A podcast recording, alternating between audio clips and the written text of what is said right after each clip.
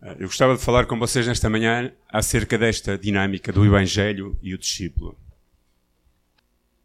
A palavra de Deus diz em 1 Pedro capítulo 2, versículos 9 e 10. Vós sois a geração eleita, sacerdócio real, nação santa, povo de propriedade exclusiva de Deus, para que anuncieis as grandezas daquele que os chamou das trevas para a sua maravilhosa luz. Antigamente não eras povo, agora sois o povo de Deus. Não tinhas antes recebido misericórdia, mas agora recebestes misericórdia. Oremos. Senhor, nesta manhã eu te louvo por a tua palavra, Senhor. Eu te louvo pela tua presença no nosso meio. Senhor, tu és a razão que nos faz estar aqui nesta manhã, Senhor. Senhor, tu és aquele que motiva os nossos corações a estar aqui nesta manhã para te adorar. E obrigado por o tempo que nos tens dado, pela tua presença. Obrigado, Senhor, por cada músico, por louvor, Senhor, que tem sido ministrado às nossas vidas nesta manhã. E, Senhor, agora olhamos para ti e eu olho para ti e peço, ó Deus, que possas falar aos nossos corações. Senhor, que possas perdoar os meus pecados, que possas anular em mim toda a carnalidade e tudo aquilo que não te agrada, Senhor e que possas usar aquilo que eu vou falar para edificar as nossas vidas, para falar aos nossos corações. Senhor, verdadeiramente só tu tens palavras que podem mudar as vidas, Senhor. E por isso fala connosco, desafia-nos, Senhor, anima-nos, instrui-nos, Senhor. Faz aquilo que tu queres fazer, a tua obra em cada um de nós, Senhor. E nós oramos para a tua glória nós pedimos, Pai, no nome de Jesus Cristo. Amém. Eu tenho estado a pensar acerca desta dinâmica da relação entre o Evangelho e os discípulos. E alguns pensamentos surgiam na minha mente. E o primeiro deles, e por isso eu li este, como introdução este texto em, em 1 Pedro capítulo 2, versículo 9 e 10, sabe, este texto foi um dos primeiros textos que falaram grandemente ao meu coração e é talvez uma das porções da Bíblia que eu mais adoro ler, porque reforça aquilo que Deus acredita em mim e, e em cada um de nós. E faz-me pensar, e eu estava a pensar, que Deus poderia ter escolhido pessoas muito mais capacitadas do que eu ou do que nós, se calhar, e até poder ter escolhido anjos para anunciar o Evangelho ao mundo, mas Deus não o fez. Deus chama homens e mulheres imperfeitos, bases frágeis, incapazes, muitas vezes nas suas próprias forças, para levar algo tão precioso como é as boas novas. E as boas novas, não é? Ao coração, ao mundo, àqueles que estão perdidos, não é? Deus escolheu a, cada um de nós, escolheu o seu povo, e não escolheu anjos nem seres espirituais, mas sim como chamou pessoas, homens e mulheres comuns, para fazer algo em comum e para levar boas notícias, notícias de salvação e de esperança àqueles que estão perdidos. Por isso nós somos a geração que é eleita para anunciar as virtudes de Deus àqueles que estão mortos e perdidos nas trevas. E na realidade, nesta dinâmica entre o Evangelho e o discípulo, o êxito da expansão do Evangelho depende, em grande medida, e faço assim, porque Deus pode usar quem quiser e como quiser, mas depende em muitas formas de como cada um de nós, eu, você, tu, vais viver esta relação entre o Evangelho e a tua vida. A forma como nós, discípulos, nos entregamos ao Evangelho a forma como nós assumimos o Evangelho e encarnamos o Evangelho, a forma em como nós somos essa geração, este sacerdote real, essa nação santa, esse povo, esse povo que é propriedade, diz Pedro, exclusiva de Deus. A forma em como nós nos relacionamos com essa verdade vai criar impacto nas pessoas que estão à nossa volta ou não. Na realidade, o Salvador, Jesus, hoje, tal como sempre, procura pessoas que lhe estão dispostas a dar as suas vidas, a, a, a amar o Evangelho e a relacionar-se nesta dinâmica do Evangelho nas suas próprias vidas. Deus não procura pessoas que dão o que lhes sobra. Ah, eu tenho este tempinho que sobra, então eu vou dar este tempinho a Deus. Não, Deus não quer homens e mulheres que deem sobras de tempo. Deus quer homens e mulheres e chama homens e mulheres que estão dispostos a dar todo o seu tempo, mesmo nos seus trabalhos, nas suas dinâmicas da vida, nos seus relacionamentos de amizade. Eles estão a entregar tudo o que são para o Evangelho. Deus procura aqueles que colocam sempre a sua pessoa em primeiro lugar, em todas as dinâmicas da sua vida. Alguém a falar acerca deste tema falava que o cristianismo verdadeiro é um compromisso sem reservas ao Senhor Jesus Cristo. Sem reservas. É dizer: Eis-me aqui, Senhor, usa-me. Estou disposto a ser usado por ti em todos os momentos da minha vida. Ainda que, claro, por causa da nossa imperfeição, não conseguimos fazer. Mas uma coisa é conseguir, outra coisa é estar disposto. Estou disposto a que use a minha vida. Essa é a essência, a essência do cristianismo. Este autor, Hopkins, escreveu isto e dizia assim: Ele procura hoje, como sempre, não as multidões andando vagamente no seu caminho, mas indivíduos cuja dedicação e fidelidade terão início logo após terem reconhecido que Jesus Cristo está à procura daqueles que estão preparados para andar num caminho de renúncia de si próprios, o que ele também trilhou e que ele também trilhou. O Senhor procura homens e mulheres que estão dispostos a andar num caminho que não é desconhecido para Jesus Cristo, mas é um caminho que ele mesmo trilhou. Então Deus procura pessoas dispostas a dar-se dispostas a dar as suas vidas em favor do Evangelho. E quando falo dar as suas vidas, não significa morrer. Em alguns casos, infelizmente, algumas pessoas dão mesmo literalmente as suas vidas. Mas a dar aquilo que eles são, os seus talentos, o seu, o seu te, do seu tempo, dos seus dons, das suas capacidades, dos seus recursos, de muitas formas. Na realidade, isto talvez para nós, como cristãos, é um bocado às vezes forte. Mas quando nós, por, por exemplo, pensamos em soldados que vão para a guerra, que estão dispostos a dar as suas vidas por razões patrióticas, não é? Porque acreditam na sua nação e dão a sua vida por nação, nós achamos isso normal. Quando nós pensamos em pessoas que deram a sua vida aqui no nosso país e estão a dar na Venezuela e noutros países, a lutar em favor da liberdade, dos seus ideais políticos, da democracia, nós valorizamos e dizemos é normal, são pessoas que querem lutar pela liberdade. Mas quando nós pensamos que para viver o Evangelho e para ser usados por Deus, nós precisamos de dar as nossas vidas para que Deus nos usa. Aí já é muito mais difícil. Porque nós temos os nossos próprios planos, os nossos próprios sonhos, as nossas próprias coisas. E muitas vezes colocamos o Evangelho em segundo lugar. E nós, às vezes, oramos e dizemos assim: Ok, Maranata, bem Senhor Jesus, porque há uma promessa que diz: quando a palavra for espalhada por todo o mundo, então o Senhor virá. Mas para a palavra chegar àqueles que não a conhecem, Deus tem que usar homens e mulheres dispostos a relacionar-se no Evangelho, a relacionar-se com as suas vidas, a ser o povo que Deus quer usar. Nós precisamos de entregar-nos nas mãos de Deus para que o Evangelho possa continuar. E nós somos chamados a isso. E nesta manhã eu gostava de falar acerca desta relação importante entre o que é o Evangelho, as boas novas, aquilo que Deus nos deu para nós levarmos até aos outros e o discípulo. E gostava de falar acerca disto. E às vezes não é fácil falar acerca disto, mas há duas facetas que eu gostava de falar. E a primeira tem a ver com as responsabilidades do discípulo. Nós, como discípulos, temos responsabilidades. E a palavra responsabilidade, eu por acaso estive a pesquisar, origina-se num verbo que significa responder, do latim. Eu não sabia isso. Quando estive a, a, a ver o que significava verdadeiramente responsabilidade, ele origina-se num, num, verbo que, é, que vem do latim originalmente, que é responder. E na realidade o discípulo tem responsabilidades porque é a forma como ele responde ao Evangelho, ao chamado do Senhor Jesus. E nós, todos nós, temos responsabilidades e respondemos perante os nossos chefes, perante os professores da escola, perante os nossos pais, perante as nossas esposas e maridos, uns com os outros. Nós temos respostas nas nossas áreas e dinâmicas sociais e na forma como nós nos movemos. Mas também temos muito mais do que isso, uma responsabilidade, todos os homens. Porque diz que um dia todo o joelho se dobrará e toda a língua confessará que Jesus Cristo é o Senhor. E também como discípulos nós temos responsabilidades de levar o Evangelho até às pessoas que ainda não o conhecem. E a nossa responsabilidade diante de Deus, ela é em todas as esferas da nossa vida. Nas nossas ações, nas nossas atitudes, nas palavras, na conduta, nos pensamentos, sentimentos, nas nossas ambições e sonhos e até nas intenções do coração. Porque Deus, até as intenções do coração, consegue discernir em nós. Então há três áreas que eu gostava de falar rapidamente. E a primeira é a área espiritual.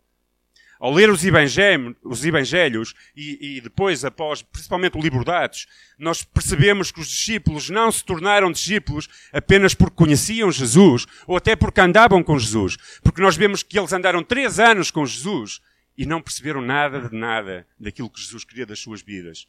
Então nós não somos discípulos de Cristo porque vimos à igreja ou porque conhecemos um pouco do Evangelho ou daquilo que o Senhor fala ou falou. Nós tornamos-nos discípulos quando nós começamos a ter o mesmo pensamento que Ele tem. Quando nós começamos a ter o mesmo coração que Ele tem. Quando nós começamos a decidir viver com os mesmos propósitos que Jesus tinha. Quando os discípulos perceberam que eles precisavam de ter dinâmica de vida e não apenas esperar alguma coisa à base até dos seus próprios sonhos, porque eles de outra forma também procuravam poder e interesses e tudo mais, não é? Porque não compreendiam muito bem a mensagem do Senhor. Mas depois disso, quando eles estiveram dispostos a dar as suas vidas, e isso é aquilo que mais me custa, é dar a minha vida. E que nos custa a todos. Só depois de eles perceberem que precisavam dar a sua vida para levar o Evangelho até aos demais, foi a partir daí que Deus começou a usá-los de uma forma poderosa. Porque até à morte de Jesus todos fugiram. Todos fugiram. Alguns negaram, de uma forma mesmo como nós vemos Pedro. E vemos pessoas a fugir, e até mesmo depois do Senhor suscitar e aparecer. Ainda houve ali uma dinâmica que eles precisavam de perceber, que tinham uma responsabilidade espiritual nas suas vidas. A palavra cristão surge quando, as, quando eles começaram a avançar não é, com o Evangelho e as pessoas viam aqueles verdadeiramente seguem Jesus Cristo. Aqueles verdadeiramente vivem o cristianismo. Como discípulos, nós Precisamos de entender que só há uma maneira de crescer espiritualmente e é negando-se a si mesmo e seguir a vontade de Deus. Não há duas maneiras de o fazer. A palavra de Deus diz em Marcos: quem quiser, pois, salvar a sua vida, perdê-la. E quem perder a vida por causa de mim e do Evangelho, salva-la. A minha pergunta é: estás tu disposto a perder a tua vida por amor do Evangelho? Ou queres reter a tua vida? Queres controlar tudo o que, tudo que é a tua vida? Estás tu disposto a dizer, Senhor, eis-me aqui verdadeiramente, usa-me para que outros possam conhecer com as minhas imperfeições, com as minhas lutas, com as minhas dificuldades. Usa a minha vida. Ou, ou, ou queres agarrar-te, nós queremos agarrar a nossa vida, aos nossos sonhos, àquilo que nós idealizamos para nós apenas. E esquecemos-nos de que Deus tem planos e projetos muito maiores até. E que nos muito provavelmente farão sentir muito mais propósito no nosso viver do que às vezes os nossos próprios sonhos, projetos e tudo o que temos. Perder a vida é, é abrir mão dos nossos prazeres pessoais em favor daquilo que Deus quer para cada um de nós. Não significa que deixemos de ter prazer na nossa vida. Pelo contrário, o prazer continua a existir, mas já não é ele que governa a nossa vida. Nós percebemos que há pessoas que estão a trabalhar de segunda a sexta-feira, arduamente, para conseguir ter algum dinheiro, e alguns deles estão à espera que chegue o fim de semana para encontrar prazer. Disseram, ah, estou amargurado todos os dias, não é? Levantam-se para amanhã, mais um dia de trabalho, amargura, não é? E depois, quando chega o descanso, querem ter prazer e alegria e tudo mais. Não é isso que pode governar a vida de um cristão. Aliás, a vida de um cristão é governada pela sua relação. O prazer está na sua relação com Deus. E depois através da sua relação com Deus, ele consegue ter prazer em todas as outras coisas de uma forma muito, se calhar, até mais, mais proveitosa. O prazer continuará a existir, mas ele já não pode governar a nossa vida. Ele já não tem a prioridade número um no nosso viver. Ele já não pode vir nem virá nunca antes da vontade de Deus para a nossa vida. E vou dizer uma coisa. Vou dizer uma coisa. Você é o responsável número um pela sua vida espiritual. Você pode acusar a igreja que não tem programa bom, você pode acusar o pastor que não sabe pregar também, você pode fazer aquilo que quiser e pode atirar mil e uma desculpas para de onde você quiser. Mas se a sua vida espiritual estiver uma miséria, você, eu, sou o primeiro responsável. É porque eu não estou a ter prazer em Deus. É porque eu não estou a procurar Deus como tenho que procurar. É porque eu não estou a, a, a desfrutar de tudo aquilo que Deus tem para a minha vida espiritualmente falando. Então nós, cada um de nós, somos o responsável número um pela nossa vida espiritual. A segunda coisa que eu gostava de falar é a responsabilidade disciplinar e a social. E a área social para que possa acontecer nas nossas vidas e não tem a ver só com a igreja como o departamento ou a obra social da igreja, mas a nossa dinâmica social na própria, no, no, onde nós nos movimentamos com os nossos amigos, as pessoas que conhecemos também, aquilo que tem que marcar a nossa vida tem que ser o amor. O amor, na realidade, é a marca com a qual a nossa comunidade cristã, Igreja, o Caminho e a nossa vida deve ser reconhecida por aqueles que estão no mundo à nossa volta. Um teólogo chamado Francis Schaeffer disse estas palavras: O amor é uma espécie de emblema, um selo que o Espírito Santo, claro, confere para rotular o cristão em todos os tempos e em todos os lugares. Hoje, tal como no passado, quando nós lemos uh, uh, a descrição dos primeiros apóstolos e discípulos que iam pelo mundo fora, eles diziam: Beijam como se amam. Essa descrição de amor é em todos os tempos. Este homem fundou uma instituição chamada O Abrigo. L'abri, né? em francês significa o abrigo. É? Então é o amor que é marca. Então é a intervenção social do cristão. Há uma responsabilidade. Nós não podemos passar ao lado daqueles que estão a sofrer socialmente também. E o Evangelho tem que tocar. Eu não, não posso conceber um Evangelho que não toca a vida daqueles que estão desfavoráveis. E tu e eu, como discípulos do Senhor Jesus, precisamos ser movidos em amor. Precisamos ter uma comunidade de amor que liberta amor aos demais, que libera graça para com os demais e misericórdia, que pratica obras de justiça. Porque nós somos muitas vezes muito, muito mais rápidos a praticar obras de justiça do que de misericórdia. Nós somos capazes de dizer, ah, aquele é um drogado, ou é isto, ou aquilo, ou aquele não quer trabalhar, ou aquilo isto, e realmente, se calhar, não é o certo o que ele faz. Não é o certo. Não é se calhar, não é mesmo o certo. Mas somos muito mais difíceis para liberar amor para com aqueles que estão perdidos na sua cegueira da vida. Então nós somos chamados a amar como marca. E temos que ter uma intervenção social à nossa volta. Quem ama vive em serviço serve aos demais. Quem ama tem que ter uma intervenção social naqueles que estão à sua volta. Quem ama é inspirado por um zelo contínuo por amor ao próximo, àquele que está desfavorecido, àquele que precisa. E isso faz parte também do Evangelho. Faz parte do Evangelho. E nós precisamos ter uma intervenção social, quer como pessoas individuais, quando vemos alguém à nossa volta, quer como igreja num coletivo. E estamos a fazer dentro daquilo que conseguimos fazer. Mas essa tem que ser uma marca de cada um de nós como discípulo e não apenas da igreja. Se nós podemos ajudar, nós devemos ajudar as pessoas que estão à nossa volta, porque isso também faz parte do Evangelho. O amor, face aos outros à nossa volta, livra-nos da nossa própria desumanidade da nossa própria indiferença, da nossa própria insensibilidade, do nosso próprio egoísmo e ganância. Quando nós nos envolvemos com as outras pessoas, ouvimos os seus problemas, conhecemos as suas lutas, isso faz-nos libertar da nossa própria, do nosso próprio egoísmo. Todos nós nascemos egoístas. uma das primeiras palavras que as crianças dizem é meu e minha. Meu e minha é das primeiras coisas que nós dizemos. Nós sabemos dizer isto é meu. Então, quando nós nos envolvemos socialmente com aqueles que estão perdidos, não só levando o Evangelho falado, mas na prática daquilo que é o Evangelho, então nós tocamos os seus corações e somos usados por Deus. Tu e eu somos chamados a servir em amor. Por isso, serve, dispõe a tua vida a servir. A comunidade à volta, as pessoas que estão à nossa volta. A responsabilidade social do discípulo é um modo de ser diaconal de serviço das comunidades de Jesus Cristo e a sua marca é sempre o amor. E terceiro, responsabilidade do discípulo na área moral e ética.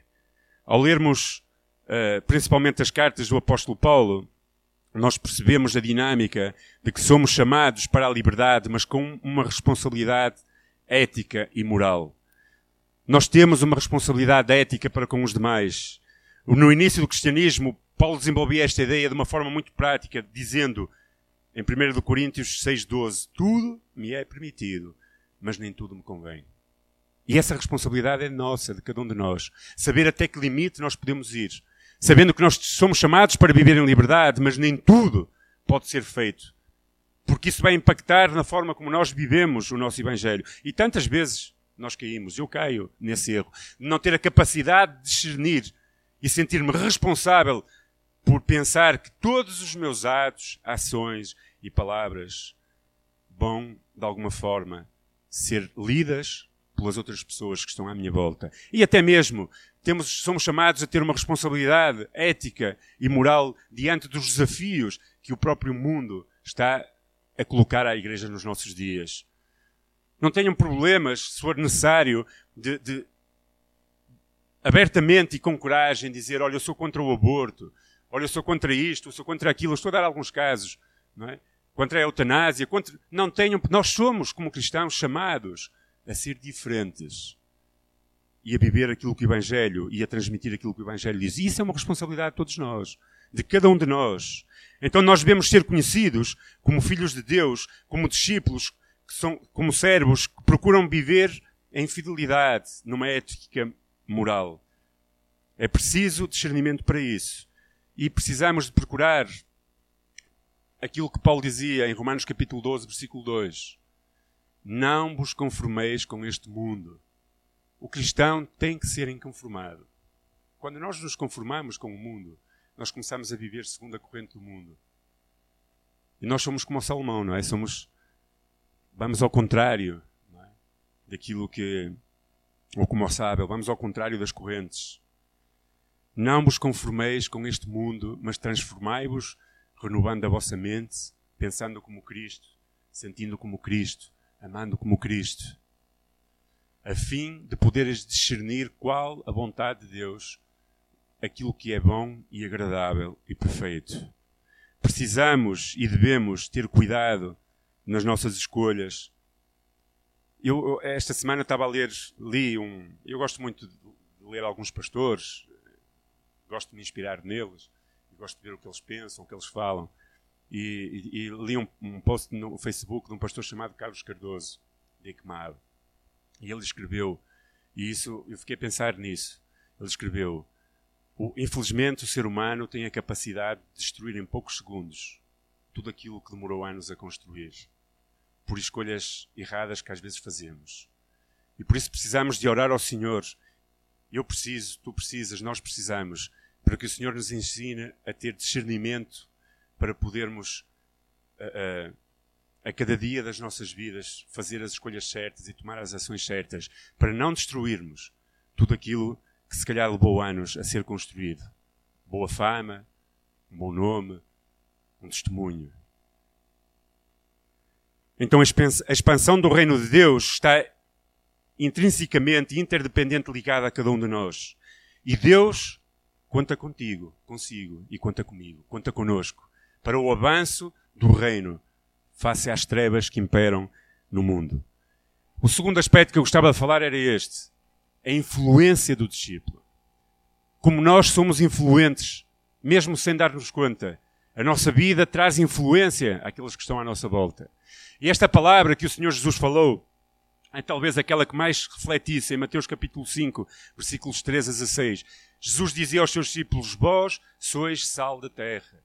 Se o sal for insípido, com que, com que se há de salgar? Para nada mais presta senão para ser lançado fora, ser pisado pelos homens. E depois dizia: Vós sois a luz do mundo. Não se pode esconder uma cidade edificada sobre um monte. Não se acende uma candeia para se colocar debaixo do alqueire, mas no velador e dá luz a todos os que estão na casa. Assim resplandeça a vossa luz diante dos homens, para que vejam as vossas obras e glorifiquem a vosso Pai que está nos céus. Então, a nossa influência, a forma como nós vivemos e somos usados por o Senhor, vai trazer alguma coisa à vida daqueles que estão à nossa volta. Quer nós queiramos, queremos, quer não. Sempre traz alguma coisa aos demais. Então, a primeira grande verdade está a falar de preservação. Está a falar daquilo que o sal fazia naquela altura, conservava, não é? Ele dizia: Vós sois o sal da terra, e se o sal for insípido, não serve para salgar se não serve, não serve senão para ser deitado fora e pisado pelos homens. Não é? Podemos fazer só disto uma pregação, eu não, não quero fazer uma pregação só disso. O sal tem um valor importante, tão importante que ele está presente em todas as casas. Está ou não está? Quem gosta de comida em sossa? Ninguém gosta de comida em sossa, não é? Depois há diversos tipos de sal, o sal grosso que é usado mais para cozinhar, o sal fino que está à mesa, e, e há sal para deitar nas estradas também, não é? para impedir acidentes e tudo mais. Então, na realidade, nós somos chamados a trazer algo que tem que impactar aqueles que estão à nossa volta de uma forma que cura, que traz preservação, que traz, que traz uma dinâmica diferente daquilo que o mundo está a viver. Na realidade, o mundo sem Cristo vive em, está, em decomposição total. Está apodrecido. É? Está, uh, sutilmente as ideias do ser humano cada vez se afastam mais das ideias de Deus. E sutilmente vai se introduzindo não é? coisas no mundo, coisas no mundo que nós, se não tivermos cuidado, nós vamos absorvendo também. Mas nós somos chamados para ir contra, culturalmente, aquilo que se vai introduzindo no mundo. Então, nós somos chamados a ser diferentes. Cabe a cada um de nós, discípulos, através da palavra e do testemunho, mostrar o Evangelho como único elemento capaz de evitar um desastre total para o qual a sociedade está correndo. Nós somos chamados a trazer algo Sabe, o sal antigamente, eu não sei quantos de vocês viu salgadeiras, não é? Os mais novos nunca viram uma salgadeira, provavelmente. Mas eu lembro-me quando eu era novo, novo não, uma criança, que eu também já fui criança e pequenino, pequenino e tinha muito cabelo na altura. Então, eu lembro-me que o meu avô matava um porco. E depois punhamos umas salgadeiras, e para que não entrasse, não, não, não entrasse em decomposição a carne, metia-se a carne no sal, não é? Para proteger e depois ia-se comendo. Eu, por acaso, não gosto, mas eles, o meu avô e, e o meu pai e tal iam comendo aquilo. Então, nós somos chamados também a, marcar uma diferença na sociedade, a, ser, a, a ter de ser diferente numa sociedade que está cada vez mais longe de Deus. O segundo aspecto que chama a atenção é a, orientação. Vós sois a luz do mundo. Ou seja, a luz orienta, se não experimentem conduzir sem luz à noite. Experimentem ir numa estrada e apagar os faróis, que não tenha luz, e vocês vão ver para onde é que vão. Vão para paredes, mas não é para paredes onde o Mike tem a igreja. Bom, bom, bom. É, depende, se fores numa autoestrada não tem. Tu, tu não consegues ver, oh, oh, oh Jerónimo. Infelizmente, pá. Mas as autoestradas e muitas estradas não têm luz. Então, nós, a luz como que orienta a ir a algum lugar. E nós somos chamados a trazer orientação às pessoas com a nossa influência que estão à nossa volta. Mais do que um dever, é um privilégio para os cristãos e para os discípulos de Cristo levar o mundo em que vivem, em que está envolto em trevas, a trilhar uma estrada luminosa em direção àquilo que Deus quer para as suas vidas. E como eu disse no início, Deus não chama anjos. Deus chama-te a ti e a mim para orientar pessoas a chegar ao conhecimento da verdade. Eu quando só, só quando eu Deus tocou o meu coração e mudou a minha vida é que eu comecei a compreender como tudo era belo à minha volta. O verde ficou mais verde. O azul sempre foi azul, mas o verde ficou mais verde. Os céus ficaram mais bonitos. As plantas à minha volta, eu olhava para coisas que não reparava. Foi quase como se as escamas, sabe? Aquela ilustração de Paulo, quando oraram por ele e caíram umas escamas dos olhos, não é? Foi quase como se algo tivesse caído dos meus olhos e eu começasse a ver tudo diferente. Eu começava a entender a palavra, o Espírito Santo começava a trazer revelação à minha vida. Então nós somos chamados a orientar pessoas até Jesus Cristo, através do Evangelho, com a influência das nossas vidas. Em terceiro lugar, há um testemunho. A palavra diz: Não se pode esconder uma cidade que é edificada sobre o monte. É? é? muito interessante quando nós vamos a conduzir e vemos uma cidade a 30 ou 40 quilómetros, principalmente em Espanha, isso é muito interessante, porque acho que as cidades estão mais longe umas das outras. Eu vivia a 40 quilómetros de Burgos, mais ou menos. E lembro-me, pelas noites, quando vinha aos cultos ou ia a reuniões à cidade, ao longe, muito longe, eu via aquela luminosidade da cidade, não é? No ar. Então nós não podemos viver escondidos. Nós somos chamados a ser luz, a orientar pessoas a Cristo e o nosso testemunho a nossa vida não pode estar escondida. Deus não quer gemes bondes. Deus quer homens e mulheres dispostos a anunciar com as suas vidas aquilo que Cristo faz, aquilo que Cristo faz em cada um de nós. Bom, eu acho que ainda que um verdadeiro discípulo de Cristo, se quisesse esconder, o mundo teria que descobrir. E isso faz toda a diferença. Quando as pessoas te perguntam: Tu és diferente? Há alguma coisa diferente na tua vida? Significa que tu estás a viver algo que vem de Cristo, com certeza. Não é? Quando as pessoas perguntam a tua maneira de falar, tu não dizes as neiras, ou tu isto, ou tu aquilo, há uma diferença. O que é que é? E começam a indagar, a perguntar. É porque nós estamos a assumir o cristianismo na nossa vida e a tornarmos verdadeiros discípulos de Jesus Cristo. Se as pessoas passam por nós, conhecem-nos, privam connosco, trabalham connosco, andam na escola connosco e não notam diferença nenhuma, então provavelmente tu estás escondido. Não estás a ser aquilo que Deus quer que tu sejas. Eu não, não sou aquilo que Deus quer que eu seja. E quando nós vivemos nesta dinâmica de viver um cristianismo que as pessoas percebem, então a nossa luz resplandece diante dos homens e eles veem as nossas obras. Eles veem quem nós somos e é aquilo que nós somos chamados a ser e a fazer é o testemunho das nossas vidas. E na realidade, a pregação maior que há em cada um de nós, mais expressiva do discípulo, é as suas obras, é aquilo que ele faz na sociedade à sua volta, é aquilo que ele, da maneira como ele vive. Talvez tu e eu sejamos a única Bíblia que muitas pessoas vão ler. Nunca vão pregar na Bíblia, mas vão ler a tua vida e a minha vida. E eu falho tantas vezes, e tu falhas provavelmente também. E precisamos pedir ajuda ao Senhor e compreender que nós Somos as cartas vivas de Deus para os homens. O Evangelho, a Bíblia, só tem vida quando eu a vivo, quando tu a vives. Porque senão é letra, e a letra mata. É palavra morta. Ela não é, ela não é vida porque está escrita aqui. Ela é vida quando eu estou a vivê-la, quando tu estás a viver, quando você está a viver. Então ela se torna vida. E traz vida também àqueles que estão à nossa volta. Na realidade é isso que nós precisamos ser. Não podemos descuidar-nos nem relaxarmos nos nossos na, na forma como nós vivemos, no nosso procedimento, na maneira como nós vivemos. Porquê? Porque o nome de Deus pode ser blasfemado. E eu reconheço que, se calhar, tantas vezes, por causa da maneira como eu vivi, pessoas se afastaram de Deus. E às vezes tenho que pedir perdão a Deus por isso. E às vezes nós temos que pedir perdão por isso.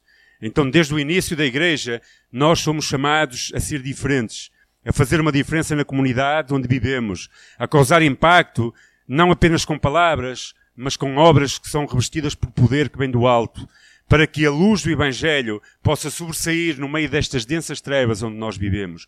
Eu e você somos chamados a isso. E quando nós vivemos assim, então a influência do discípulo traz glorificação a Deus. Quando os homens veem as nossas boas obras, diz a palavra, e glorificarão ao vosso Pai que está nos céus. Então, a minha influência, quer eu queira, quer não, pode servir para dar glória a Deus ou para blasfemarem contra Deus. A minha influência pode servir para essas duas coisas.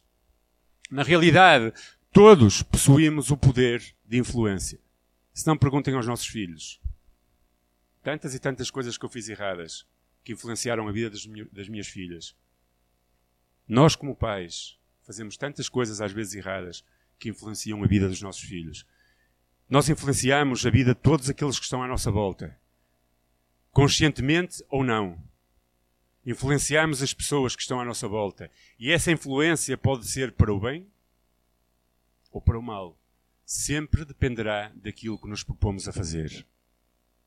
Por isso precisamos pedir ajuda a Deus, todos nós. Nós somos o Evangelho que o mundo quer ver. O mundo está cheio de palavras, o mundo está cheio de letras, o mundo está cheio de religiões, o mundo está cheio de tantas coisas. E eles querem ver vidas de pessoas que realmente vivem diferente. E nós vamos influenciar as pessoas com quem vivemos. E é uma responsabilidade, irmãos. E eu estava a pensar acerca. É uma responsabilidade. Inconscientemente ou não.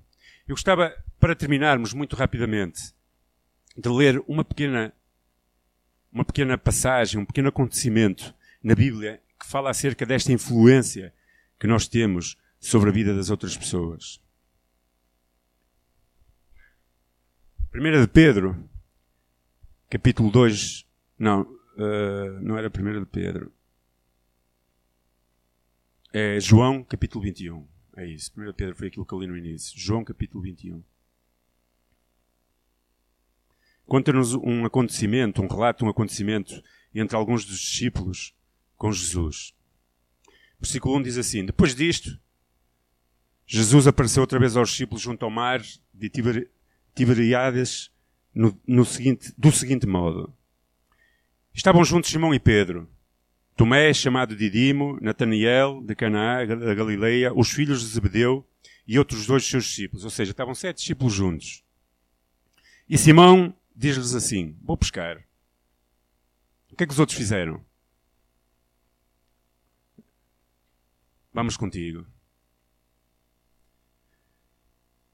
A história. Jesus já tinha aparecido várias vezes aos seus discípulos. Eles sabiam aquilo que tinham que fazer. Eles foram chamados, aliás, logo desde o início. Jesus disse para eles deixarem tudo e o seguirem. A influência de Pedro na vida daqueles homens. Ele disse: Eu vou pescar. Ele não disse: Olha, eu vou para ali, vamos para ali pregar o Evangelho, porque foi isso que Jesus Cristo disse nos Evangelhos. Diz que o Senhor Jesus mandou eles pregar, não é? ele não disse isso. A influência de Pedro na vida dos outros seis discípulos fez com que eles seguissem a mesma, coisa que ele, a mesma escolha que ele fez. Não estamos a falar se a escolha era errada ou não. Ele não disse, olha, vamos para ali beber uns copos e apanhar a borracheira, ou fazer qualquer coisa nesse sentido má. Mas disse, vamos pescar. Ele não convidou ninguém a ir pescar. Aliás, ele não disse vamos pescar, disse vou pescar. Ele não convidou ninguém a ir pescar. Ele não disse aos outros, olha, vamos pescar. Ele disse, eu vou pescar. E os outros, muito provavelmente Pedro era um homem caráter forte, influenci, influenciava, e nós depois vemos isso, não é? No seu caráter. Os outros seguiram Pedro e foram pescar também.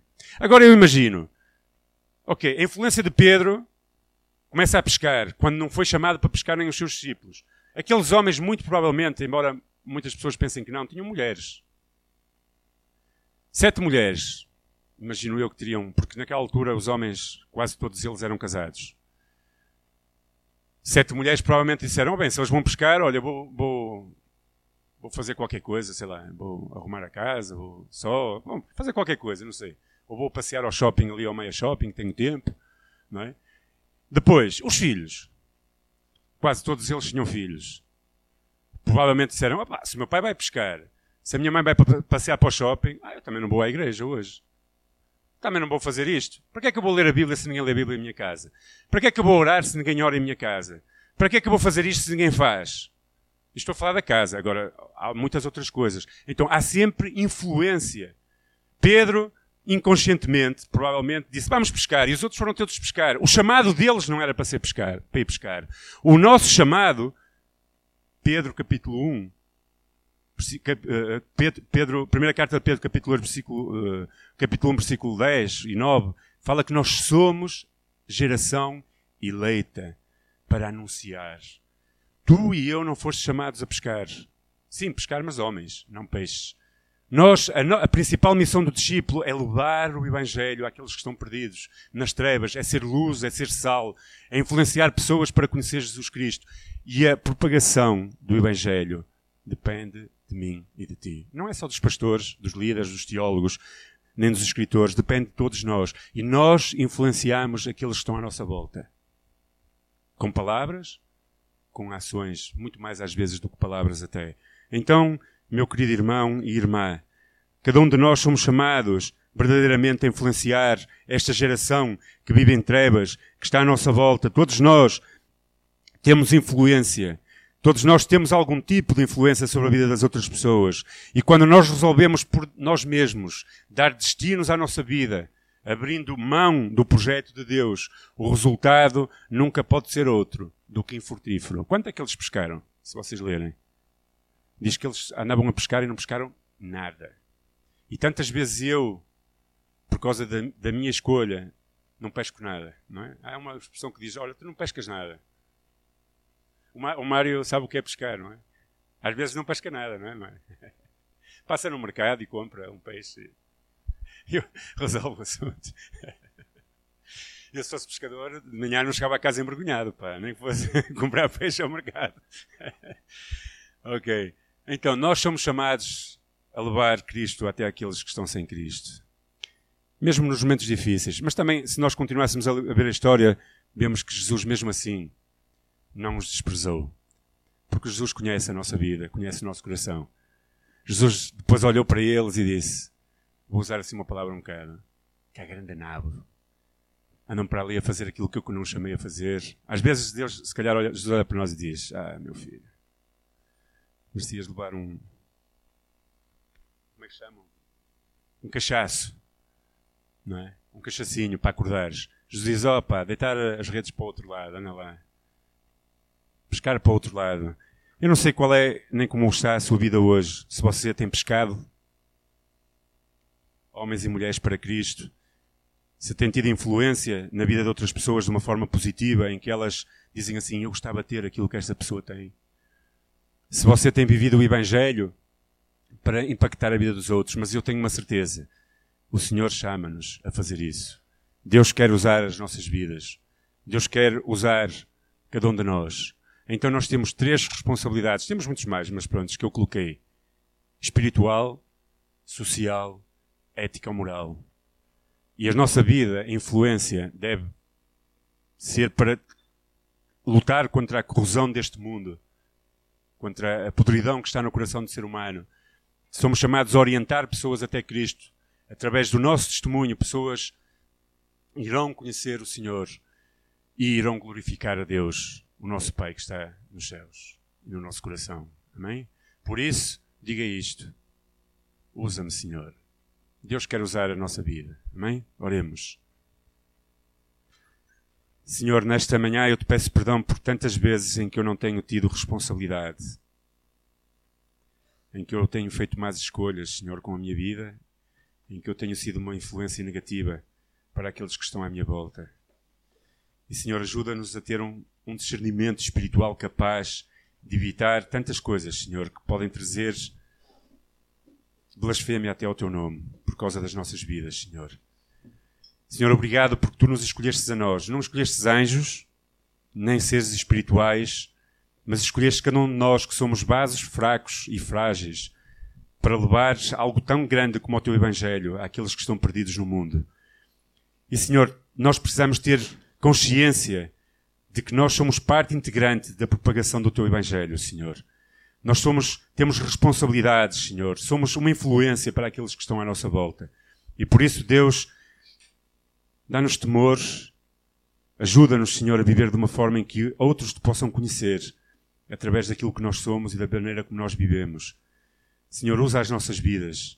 Usa as nossas vidas para anunciar as grandezas, a virtude daquele que nos chamou das trevas para a sua maravilhosa luz. Nós que não éramos povo, que estávamos perdidos em nossos delitos e pecados. Usa-nos, Senhor. Ó oh, Senhor, que privilégio poder ser usado para que outros te possam conhecer. Não há nada maior que dê mais alegria ao meu coração do que alguém possa conhecer Jesus através da minha vida, Senhor. Por isso, Deus, dá-nos essa capacidade. Derrama do teu Espírito sobre as nossas vidas e ajuda-nos, Senhor, a viver de forma a que tu és glorificado na vida de outras pessoas. Abençoa a tua igreja, Senhor. Abençoa cada um de nós e usa-nos, Senhor. Usa-nos para a tua glória. No nome de Jesus Cristo. Amém. Amém. Deus quer usar-te. Deixa-te usar.